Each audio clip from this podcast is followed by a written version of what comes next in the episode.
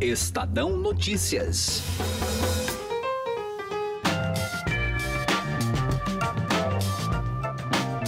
A história do capitão que denunciou os baixos salários dos militares e depois teria planejado um atentado a bombas ganha, enfim, uma reconstituição minuciosa. E o principal, com um desfecho revelador. No recém-lançado O Cadete e o Capitão, o repórter especial do Estadão, Luiz Macluf, joga luz sobre a carreira militar de Jair Bolsonaro, em especial o episódio que lhe rendeu alguma notoriedade antes da vida política.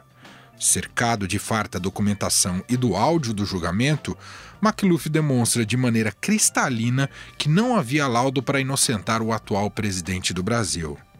Ora, como Bolsonaro conseguiu tamanha façanha? O que estava por trás da decisão da justiça militar? Por que a imprensa se tornou a grande culpada dessa história? Que traços de personalidade são possíveis de identificar no jovem Bolsonaro que se refletem até hoje? Eu sou Emanuel Bonfim e esse é o Estadão Notícias, que hoje conversa com o premiado jornalista Luiz Macluf você ainda vai ouvir nessa edição alguns trechos dos áudios do julgamento secreto que absolveu o então capitão do Exército, Jair Bolsonaro. Estadão Notícias. A XP Investimentos foi eleita a melhor assessoria de investimentos pelos paulistanos na pesquisa Datafolha. A assessoria está na essência e no DNA da XP, e esse importante reconhecimento reflete o compromisso em fazer os brasileiros investirem melhor por meio de uma assessoria especializada e transparente, que busca sempre os melhores investimentos de acordo com o perfil de cada cliente. Acesse xpi.com.br. XP Investimentos, mudando para sempre seu jeito de investir. Estadão Notícias.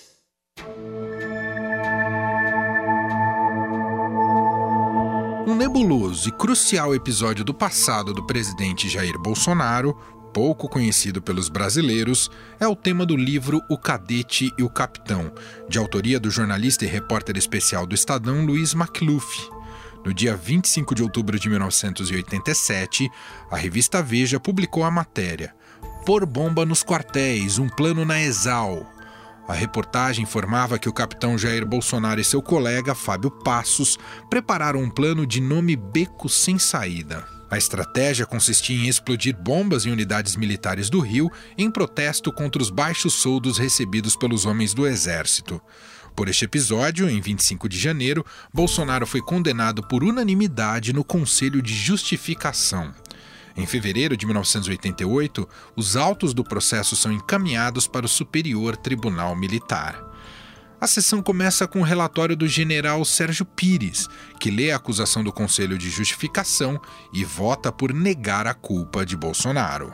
Considerando que não há qualquer prova nos autos estabelecendo relação entre a publicação deste artigo e os fatos ocorridos mais de um ano depois, que serão apreciados a seguir, e que o justificante já foi punido disciplinarmente pela presente acusação, considerá-la agora equivale incorrer na proibição do bis in idem.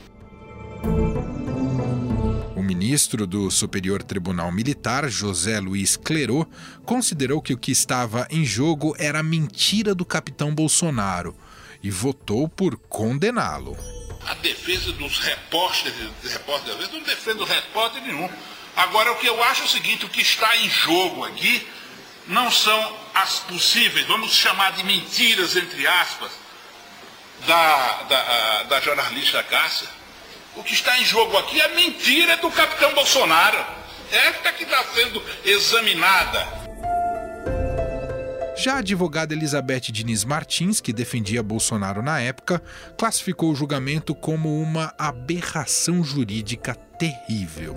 Desrespeita a norma legal constituída, realmente não merece qualquer crédito em seu julgamento. E assim é, excelências, que nesse conselho, a exemplo do que julgamos semana passada, este processo constitui uma aberração jurídica. Jair Bolsonaro foi absolvido pelo Superior Tribunal Militar por nove votos a quatro. O jornalista Luiz Macluf Carvalho, repórter especial do Estadão, que obteve mais de 700 páginas e áudios desse julgamento, afirma que o tribunal absolveu o então capitão contra as provas. Ao lado do editor da coluna do Estadão, Alberto Bombig, converso com o autor do livro O Cadete e o Capitão. McLuff, vamos começar ah, esse é um episódio fundamental aí na trajetória do Bolsonaro, ainda que tenha ganhado outros contornos da maneira como ele o narra, e você fez uma investigação bastante minuciosa. Ah, existia material, tem material farto sobre, documentação sobre tudo que ocorreu ali nesse, nesse episódio específico da, da do quase atentado aí, é, supostamente pensado pelo Bolsonaro, Felizmente tem, e a documentação é farta e está no Superior Tribunal Militar, à disposição dos jornalistas que a solicitem. Foi o meu caso para a papelada toda, como foi de vários colegas. Em termos de documentos no papel, quase todos com carimbo de reservado, Ministério do Exército, Justiça Militar, são de páginas cheias, em torno de 700, 750 páginas cheias. E aí eu dei a sorte de pedir, perguntar se havia um áudio do julgamento secreto a que hoje o presidente foi submetido em 16 de junho de 1988. Havia o áudio. Era uma sessão secreta, mas ela foi gravada. E eu obtive também é, o áudio da sessão completa. É, então, é como voltar 32 anos no tempo, se esconder em algum lugar daquele tribunal e assistir uma sessão secreta é, de camarote. Juntando essas duas preciosidades históricas, a documentação de todos os processos que ele sofreu, mais 5 horas e 30 minutos, um pouco mais, do áudio, deu para fazer uma reconstituição bastante é, detalhada de todos os episódios. Bom, Big, fica à vontade, Acho que seria legal o Mac dar uma, uma uma rememorada pro ouvinte do que é, basicamente é o episódio que o livro trata, né? Uhum. Ok. É, o Bolsonaro era um militar na altura dos seus 15 anos de quartel do Exército. É, em 1986 ele era capitão da Escola Superior de Aperfeiçoamento de Oficiais, ESAO. Era paraquedista, era casado, tinha três filhos, 33 anos, se a memória não me falha. Enfim, nada demais. É um militar ali, um oficial do Exército como, como outro qualquer. Até que em setembro de 1986 ele assinou um artigo na revista Veja é, criticando fortemente os baixos salários dos seus colegas, dele e dos colegas. Os baixos soldos, chama-se o, o, artigo chama-se O Salário Está Baixo. Quanto à acusação constante do item B do libelo acusatório, de, aspas, ter elaborado e feito publicar o artigo Salário está baixo na revista Veja de 3 de setembro de 1986, sem conhecimento e sem autorização dos superiores hierárquicos, deixando de utilizar os meios regulamentares para demonstrar insatisfação e apresentar sugestões construtivas, há um flagrante contradição no próprio enunciado da imputação. Bom, fez muito barulho, ele ganhou 15 minutos de fama, isso foi para os jornais todos, e ele foi preso administrativamente por 15 dias. Teve essa marca no currículo militar, que é uma marca pesada. Esse é um episódio. Um ano e um mês depois, a revista Veja é, acusou o capitão Bolsonaro e mais um colega dele, um outro capitão oficial, o capitão Fábio Passo, de terem um plano terrorista chamado Beco Sem Saída, em que ameaçavam explodir bombas nos quartéis e na adutora do Guandu, no Rio de Janeiro, se os soldos da tropa, dos militares, não fossem é, aumentado. Junto com essa matéria, publica a reportagem de Cássia Maria intitulada Por Bombas nos Quartéis, um plano na ESAO, em que esta declara ter participado de uma reunião na casa do capitão Fábio Passos da Silva, Aqui compareceram este oficial, sua esposa, Dona Lígia Passos, e o justificante, onde foram feitas severas críticas às autoridades e onde tomou conhecimento de um plano terrorista a ser desencadeado em vários quartéis. Isso, o Bolsonaro, num primeiro momento, negou isso de maneira peremptória, aliás, continua negando é, até hoje. No primeiro momento, ele foi condenado na, numa instância militar por 3 a 0, né? Como... É, então ele teve uma condenação sim, no caso. Sim. Bom, o que é que aconteceu? Veja acusava o capitão de ter o plano Aham. terrorista. Foi desmentida pelos oficiais e pelo ministro do Exército, que acreditou nos seus homens, como o general Leônidas das Pires Gonçalves disse na ocasião. Eu acredito na minha gente.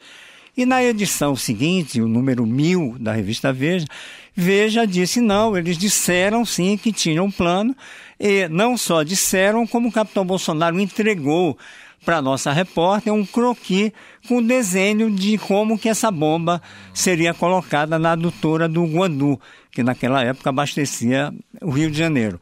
O Bolsonaro continuou negando. Como que se apura quem estava mentindo? Veja ou o Bolsonaro, judicializando o caso. Claro. Então começou uma judicialização é, que teve três momentos: uma sindicância que não deu em nada, um conselho militar em que o Bolsonaro perdeu com uma sentença muito dura por 3 a 0, ou seja, esse conselho considerou que é, os laudos grafotécnicos sobre esse desenho é, é, diziam que era com certeza o desenho era dele, dois laudos, é, perdeu. E aí isso, por decisão do ministro do Exército, subiu para o Superior Tribunal Militar. Esse é o centro nervoso do meu livro. Nesse julgamento do Superior, eh, Superior Tribunal Militar, esse que eu tenho essa cereja do bolo, que é o áudio, ele foi absolvido por 9 a 4. O que é que o meu livro diz, prova de maneira documentada, sóbria, didática? Que este que o tribunal errou neste julgamento. Dizer-se que ele não é capaz de, que- de escrever Duque de Caxias ou Caxias com letra minúscula não é verossímil. Ele começa os períodos com letra minúscula, está na carta dele. Está aqui, nego, não, na letra considero, tudo com letrinha pequena, está na carta dele. não houve nenhum empate. Por que, que o capitão foi absolvido no Superior, Superior Tribunal Militar? Porque o tribunal, acatando uma ideia do próprio Bolsonaro, eh, entendeu que havia um empate entre dois laudos inconclusivos. Inconclusivo não quer dizer absolutamente nada, mas o Bolsonaro leu o inconclusivo como se fosse favorável a ele. E dois laudos conclusivos. Então entenderam que havia um empate onde nunca houve empate nenhum. O que, o que havia, como o conselho anterior do 3 a 0 já havia colocado, era um 2 a 0 contra ele. Mas como é que pode, McLuff, um, um tribunal colegiado como esse, é, me parece você relatando pra gente um erro simplório ou não? Ou tô, tô sendo ingênuo? A tua pergunta é precisa e, e, e ótima. É o que eu me perguntei. No, né? Como é que 3 a 0 de uma sentença absolutamente contundente, documentada, né? dois laudos grafotécnicos afirmativos, como é que isso vira no Supremo, no Superior Tribunal Militar 9 a 4 a favor do Bolsonaro? A conta que eu fiz é, eram 13 ministros nove dos quais eram indicados ainda pela época da ditadura militar, que é, digamos assim, o espírito ao qual pertence ontem como hoje o capitão eh, Jair Messias Bolsonaro. Essa maioria ligada à ditadura, que vivia esse espírito de viúvas da ditadura, foi predominante no julgamento que terminou de 9 a 4. É, baseado nos documentos e nos áudios, principalmente nos áudios, percebe-se claramente que essa maioria deixou de lado, fez vista grossa para a questão técnica do, do, dos laudos, como que eles foram desconsiderados durante o julgamento.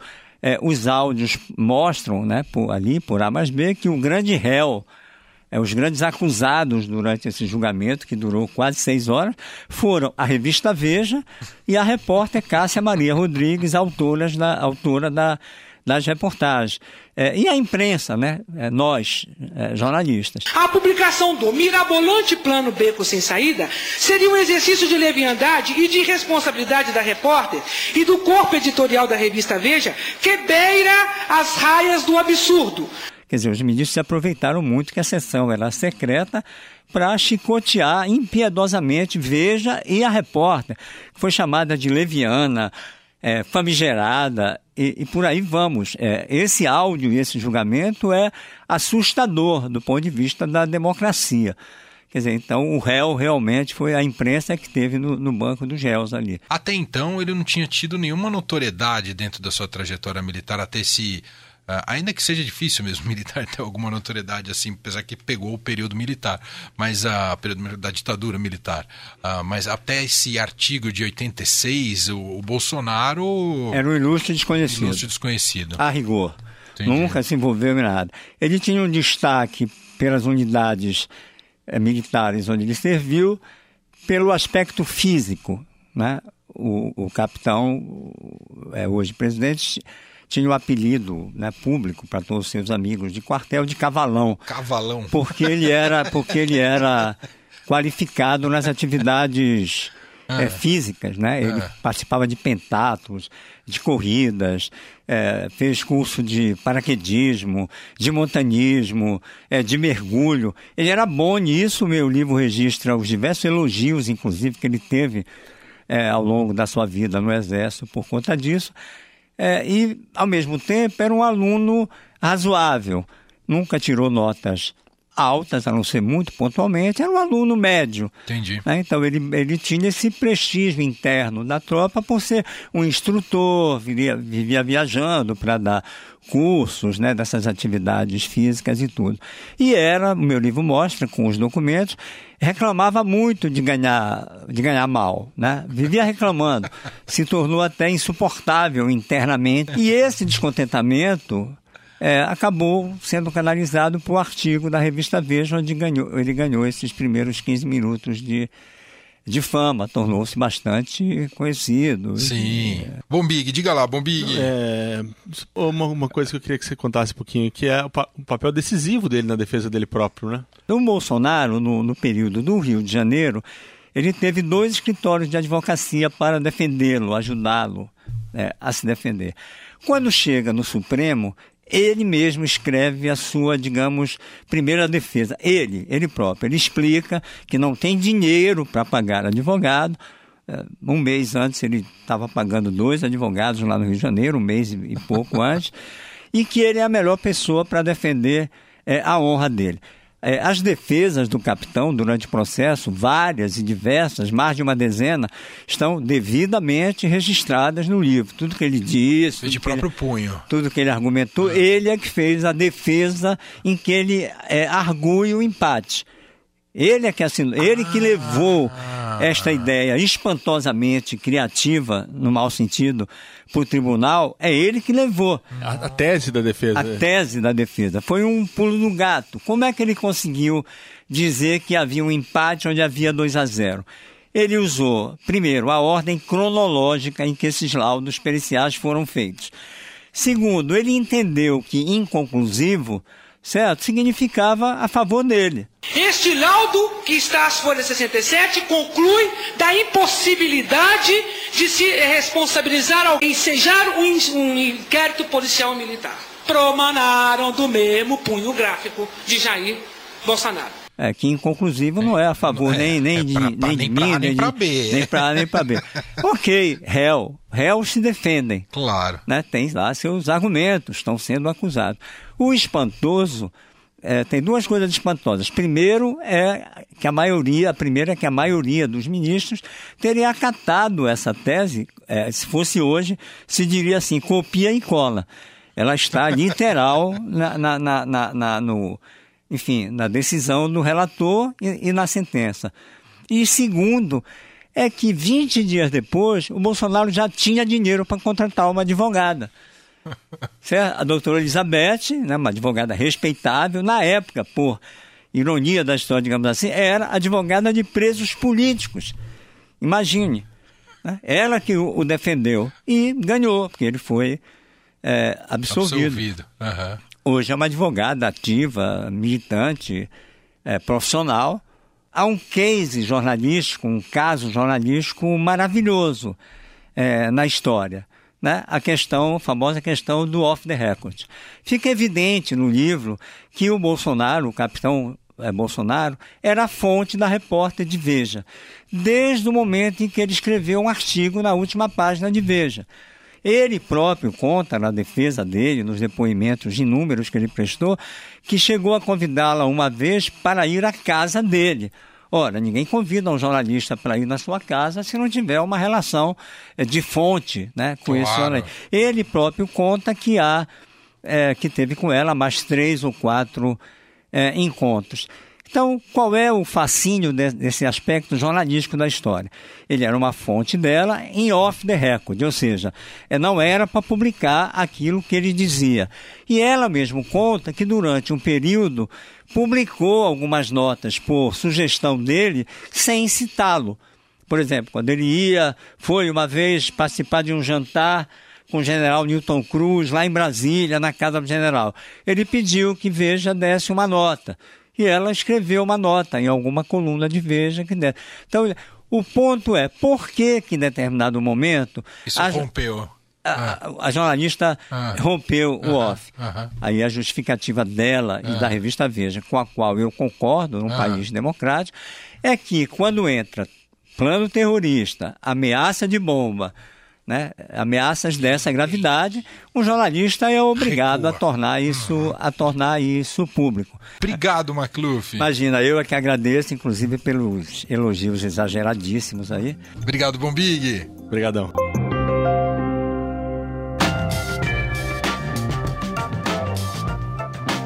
O Estadão Notícias dessa segunda-feira vai ficando por aqui. Contou com a apresentação minha, Emanuel Bonfim, produção e roteiro de Gustavo Lopes e montagem de Nelson Volter.